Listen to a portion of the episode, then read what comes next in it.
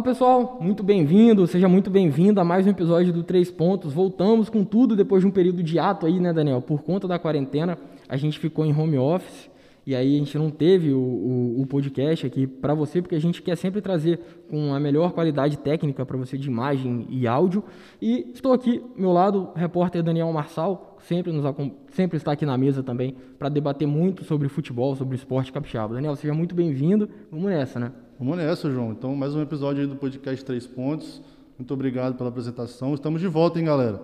Mesmo de longe aí, eu e o João, a gente manteve contato, conversando sobre, sobre esse novo programa aqui para vocês, sempre com novas ideias. Então, assim, como tem podcast Três Pontos, tem informação para vocês, então muito feliz de estar de volta, então vamos voltar com tudo, João.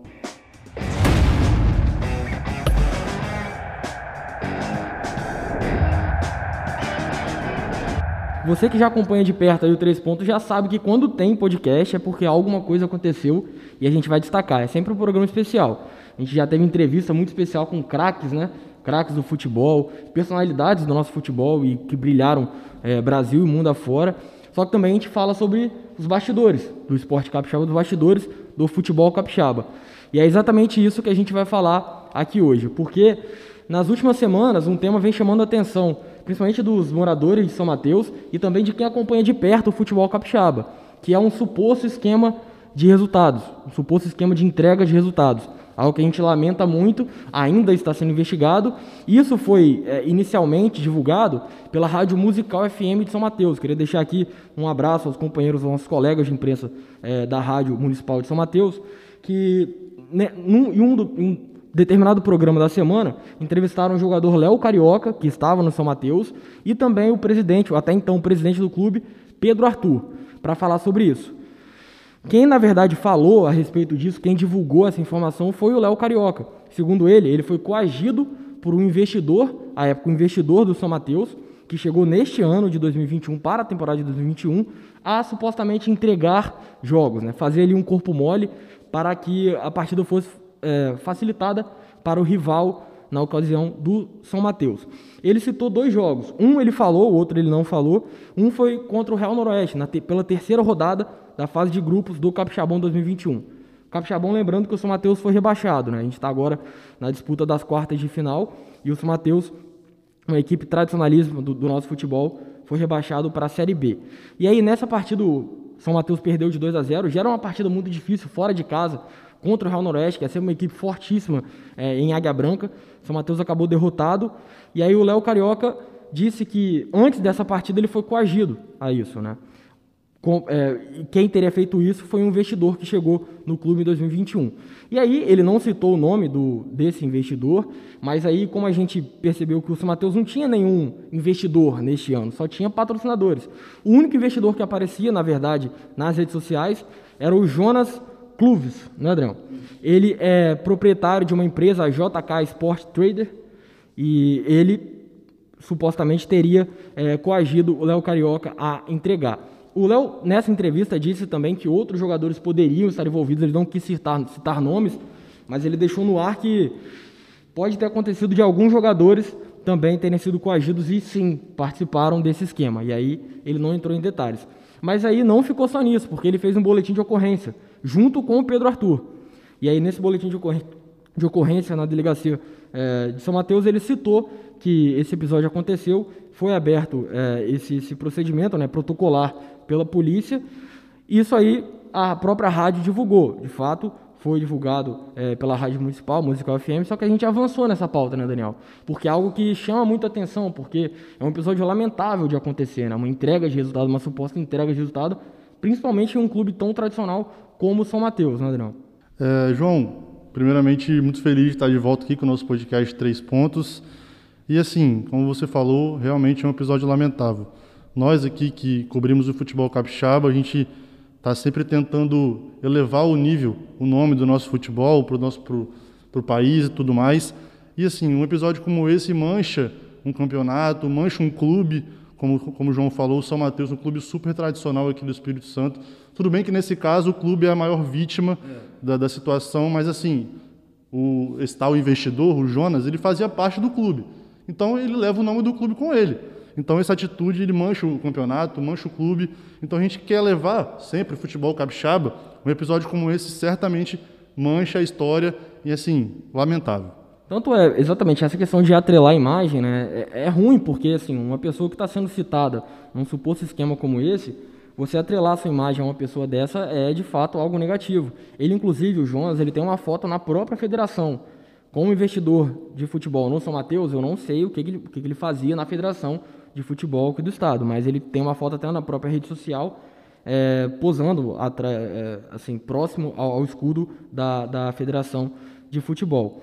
E aí, enfim, ele cita, né, durante esse, durante esse programa na rádio, que procurou até atletas experientes no elenco para relatar o que fazer com relação a isso e disse que procurou também a diretoria, né? Por isso que o Pedro Arthur, inclusive, estava também nessa entrevista. E sim, de fato, o que aconteceu foi que logo após isso, esse investidor ele foi dispensado, o São Mateus não quis mais nenhum tipo de acordo com ele, inclusive alguns atletas também que ele que o próprio investidor trouxe, né? Porque, explicando um pouquinho a história, ele chegou porque o São Mateus estava com muita dificuldade para entrar no Capixabão. Chegou até em algumas matérias veiculadas pelos nossos colegas de imprensa que o São Mateus poderia nem disputar por falta de verba. E aí esse investidor apareceu como uma mágica, né? Oferecendo dinheiro, enfim, ó, vou bancar aqui, vou bancar alimentação, trazer jogadores e tudo. Inclusive queria que o técnico fosse ele que indicasse. Isso aí a diretoria do São Mateus bateu o pé e falou que seria um técnico que já estava nos planos do São Mateus. E aí... Inclusive, João, só para desculpa te interromper, essa questão do, do, do clube do, de São Mateus não participar do campeonato poderia até trazer uma punição para o clube, não é isso? É, exatamente. Poderia ficar fora da, é, da próxima edição do campeonato, além de, além de pagar multa, né? O que seria ainda, ainda pior para o São Mateus, que já vive uma dificuldade financeira, não é? Então, e ele foi liberado, esse investidor não, não teve mais nenhum contato com o São Mateus e jogadores também que ele, alguns jogadores que ele trouxe também foram liberados. O Léo Carioca, inclusive, foi um que foi indicado pelo investidor mas ele continuou no elenco, inclusive um bom jogador, mostrou aí o futebol dele até nessa última rodada da, da fase inicial do Capixabão. Mas como eu falei, vamos avançar porque isso aí já estava divulgado. Só que a gente foi além, a gente foi procurar com o TJD e outros órgãos competentes o que foi, é, o que foi tomado de, de, providência com relação a isso, já que foi um áudio divulgado, né? Uhum. E aí a gente inicialmente falou com a Federação de Futebol, né? Isso. E aí eles disseram para nós que já e a informação já foi repassada para o TJD do Estado do Espírito Santo.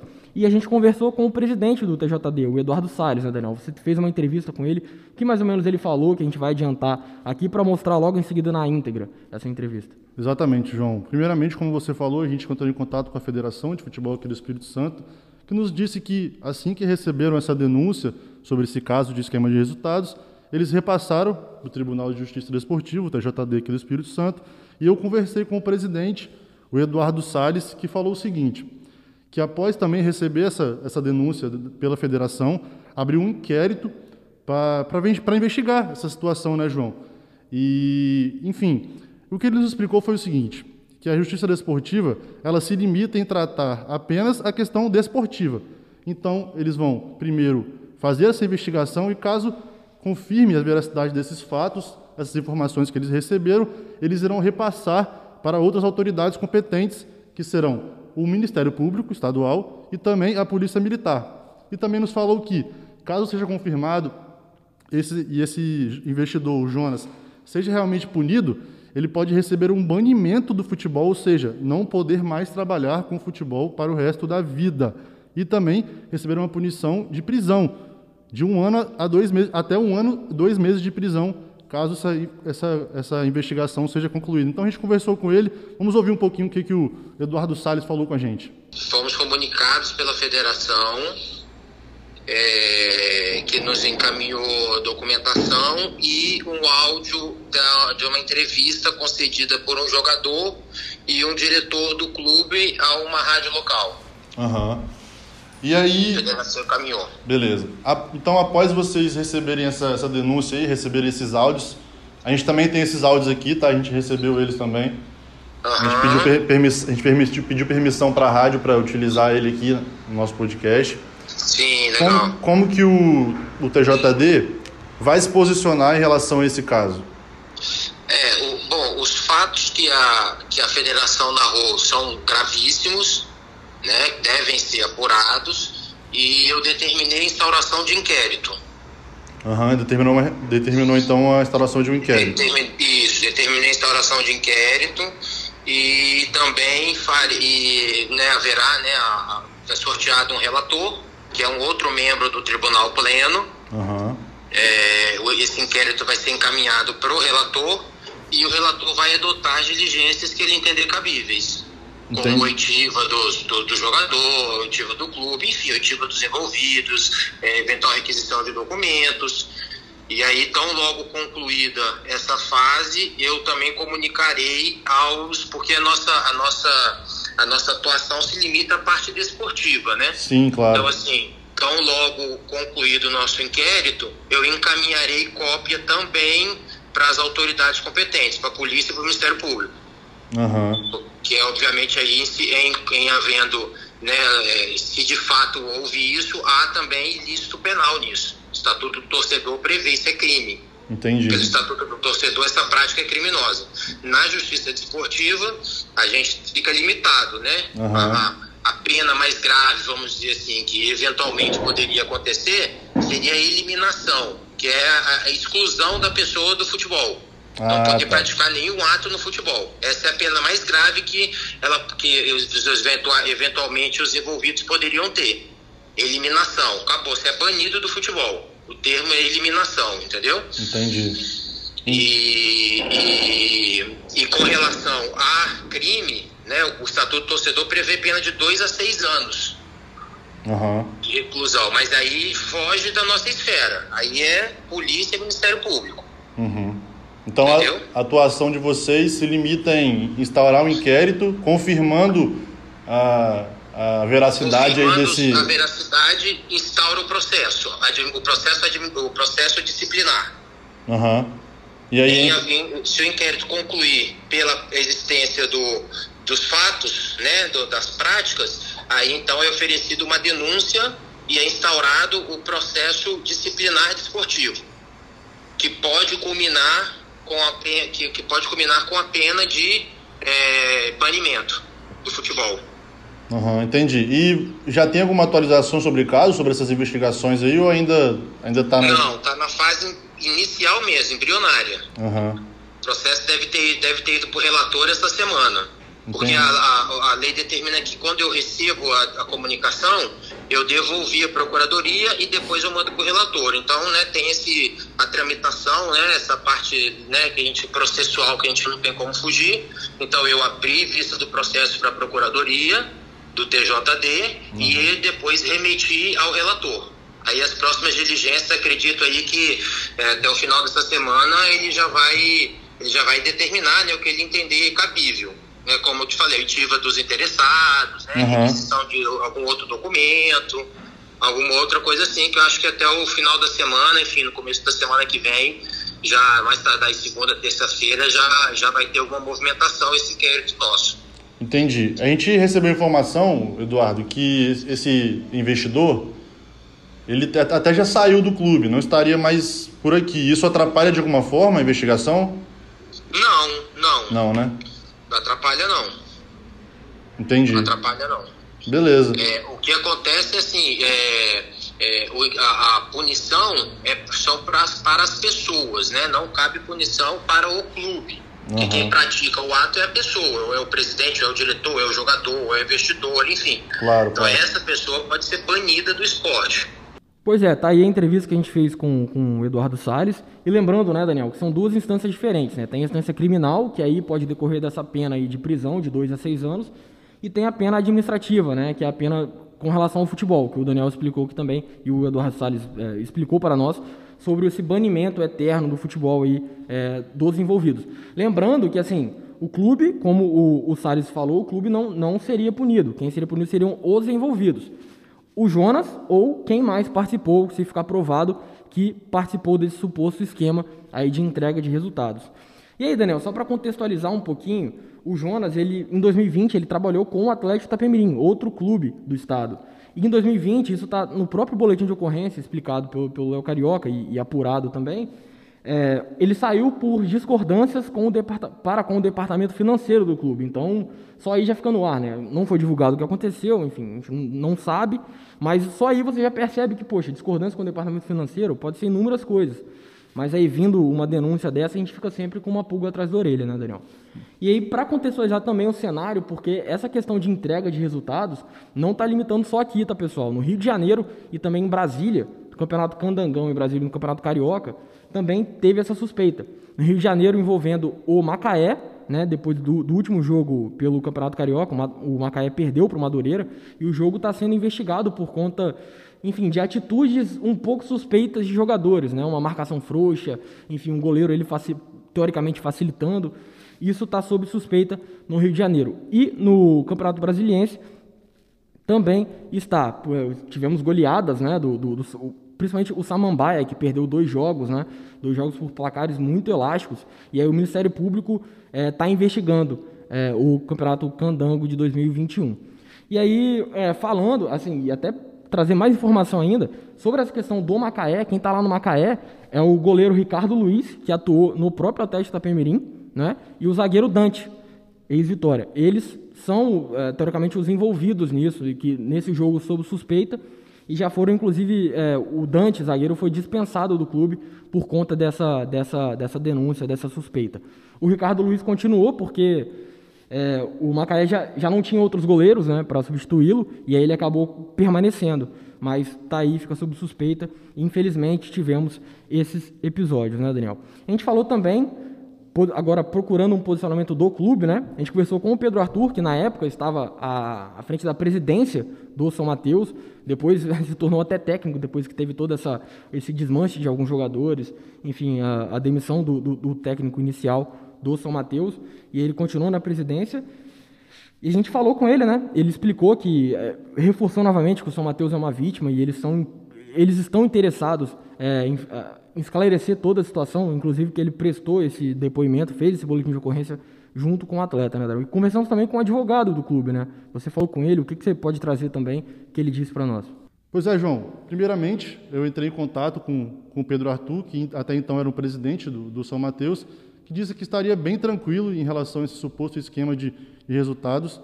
É, disse que o clube era apenas uma vítima desse, desse investidor que chegou ali para tentar fazer isso com os jogadores. Enfim, vamos ouvir um pouco o que, que o Pedro Arthur falou conosco em relação a esse suposto esquema de entrega de resultados no São Mateus. A minha parte eu já fiz, já, já fiz o boletim de ocorrência, o atleta já fez o boletim de ocorrência, o São Mateus é, é vítima igual a todos nessa situação, somente isso. São Mateus está tranquilo, super tranquilo, São Mateus. Nunca teve tão tranquilo na vida dele. E também, João, é, o Pedro Arthur nos orientou, quando eu entrei em contato com ele, para falar com o advogado do clube, o Leonardo Andrade, que fica responsável por essas questões judiciais que envolvem o clube e tudo mais. Então, entrei em contato com o Leonardo, que reforçou essa ideia de que o clube é apenas uma vítima desse investidor, o Jonas, e também falou que o clube está à disposição caso o clube possa virar aí réu em alguma ação e tudo mais.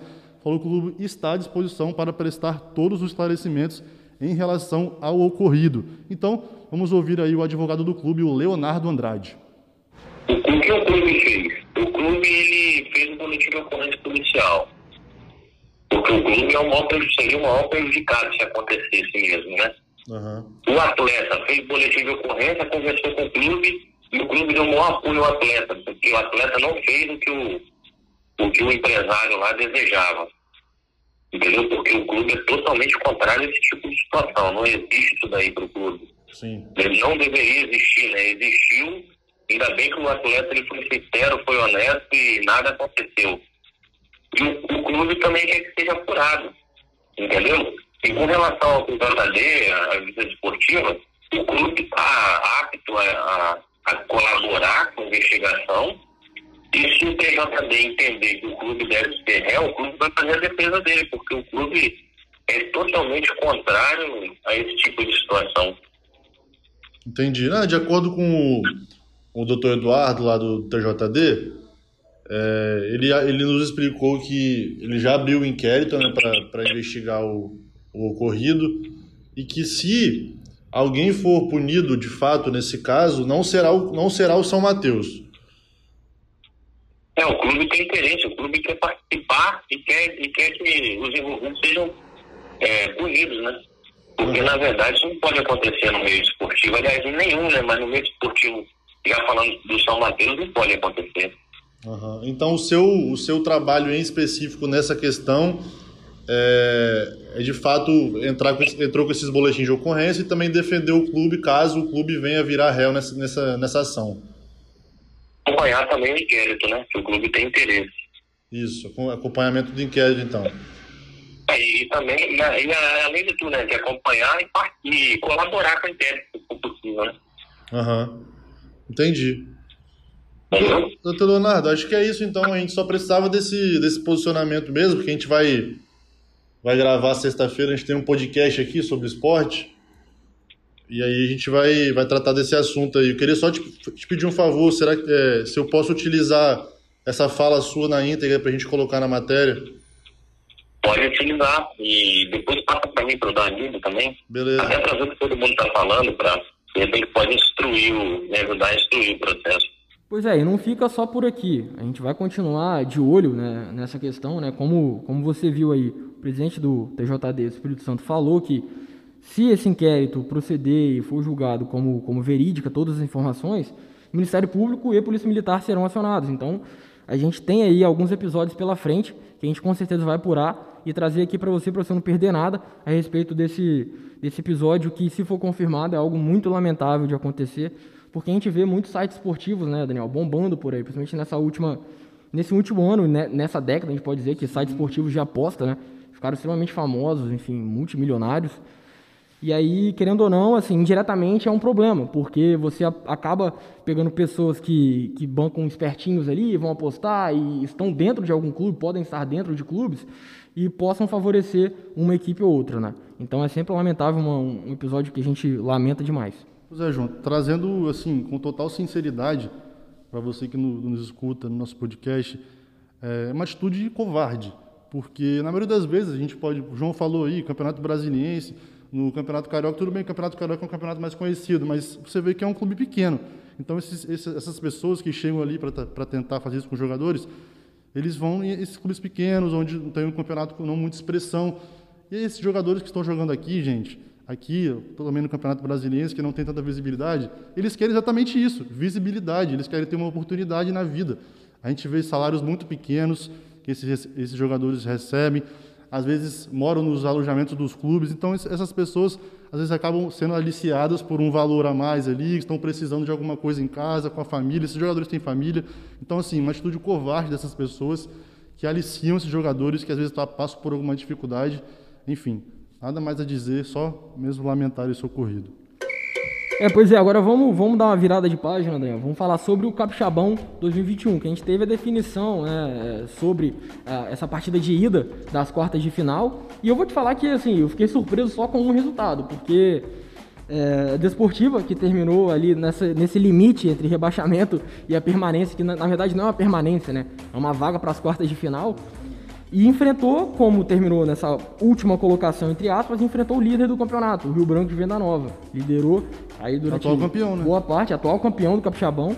E fez 3 a 1 um placar que você, você olha assim, não tem como o clube, é, a Desportiva não ter apresentado um futebol para fazer 3 a 1 Então, de fato, ganhou e ganhou para levantar a moral da torcida aí. E esse foi um dos jogos, né? A gente teve Desportiva 3, Rio Branco de Venda Nova 1. Tivemos também Serra 1 a 0 contra o Rio Branco, o Rio Branco Alvinegro. E o, a partida entre Vila Velense e Vitória, que terminou 2 a 1 para Vitória de virada, né? Vila Velense saiu na frente, Vitória conseguiu a virada, inclusive com um golaço do Edinho. Edinho, cara, muito craque para mim. Ele ainda, assim, a gente pode falar, uma idade avançada, mas é um cara que a gente vê que ele se cuida muito e ele tem um, um ele tem um talento nato, assim. Especialista nas bolas paradas. Né? Exatamente, né? golaço de falta. Golaço. Né? Golaço de falta. E aí, fechando também, a gente teve Estrela e Real Noroeste. O jogo foi realizado no Sumaré. Real Noroeste venceu por 2 a 1 E agora a gente vai ter os jogos da volta, né, Adriano? Quais são aí pra gente? Exatamente, João. Esse final de semana, então, meio de semana, para os primeiros jogos, final de semana agora já com os segundos jogos para definir as semifinais do Campeonato Capixaba. Então vamos lá. Rio Branco de Venda Nova e Desportiva no sábado às 15 horas no Estádio Olímpico Perim. Rio Branco e Serra às 18h30 no Kleber Andrade. E no domingo, Real Noroeste recebe o Estrela do Norte, também às 15 horas em Águia Branca, e o Vitória recebe o Vila Velhense às 18h30 no estádio Salvador Costa. E é isso aí. Pessoal, antes de finalizar, eu queria, Daniel, vamos dar um destaque também pro Futset, né? A gente Isso. teve o Mundial de Futset, inclusive o Serra, né, logo participou, a gente conversou com o Gustavo Salles, um craque do time, e o técnico, né, o Maurição. Daniel, e aí, como que foi a campanha? Como que você conta pra gente essa campanha do Serra? Pois é, João. é, Quem, quem pôde acompanhar o nosso site, a gente fez essa reportagem com o Gustavo Salles e o Maurição. Seria até um, um- um tema do nosso podcast, né, João? Mas por conta dessa quarentena aí, a gente também estava voltando, preparando tudo para vocês.